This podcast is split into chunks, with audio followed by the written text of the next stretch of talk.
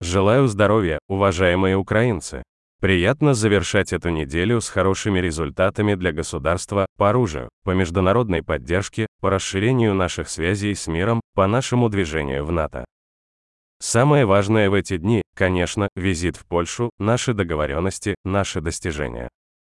Польша выполнила все задекларированное по танкам, они уже в Украине, в частности, леопарды. Есть новые договоренности по БМП, более сотни машин.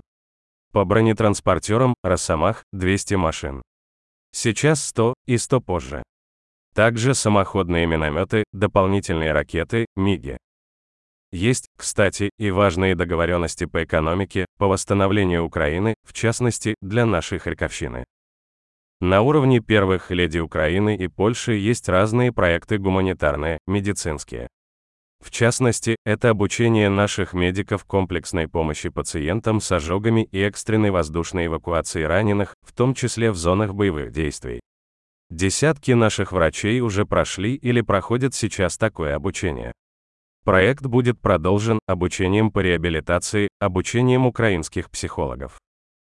То есть в этой борьбе за жизнь и свободу мы действительно бок о бок с польскими братьями и сестрами во всех областях. Я благодарю за такую неизменную, разноплановую и масштабную поддержку. Есть и новый, уже 35-й оборонный пакет от США. Ракеты для «Хаймарсов», ракеты для ПВО, снаряды для артиллерии, для защиты от бронированной техники и другие важные элементы поддержки. Благодарю тебя, Америка. Немецкая поддержка Украины на этой неделе выросла на 200 миллионов евро инвестиций в наше государство. В частности, это проекты немецких компаний, которые помогут нашей экономической, а значит и социальной стабильности. Благодарю Германию. Нидерланды объявили о пакете объемом более 270 миллионов евро. Это помощь нашему восстановлению, гуманитарная, нелетальная поддержка для обороны, а также, и это очень важно, поддержка для справедливости. Для сбора доказательств российских преступлений, для создания реестра ущерба, причиненного российской агрессией. Благодарю Нидерланды за то, что на всех направлениях защиты жизни мы вместе. Дания и Норвегия работают над общим пакетом помощи снарядами для нашей артиллерии. Благодарю за это. Есть новые санкционные решения от Австралии и Новой Зеландии. Благодарю за них. Продолжил обращение к парламентам мира. Впервые обратился к парламенту в Латинской Америке, к парламенту Чили. На самом деле ценности, за которые мы все боремся здесь, в Украине, близки каждому народу, независимо от того, далеко ли они географически от нас, от нашего народа.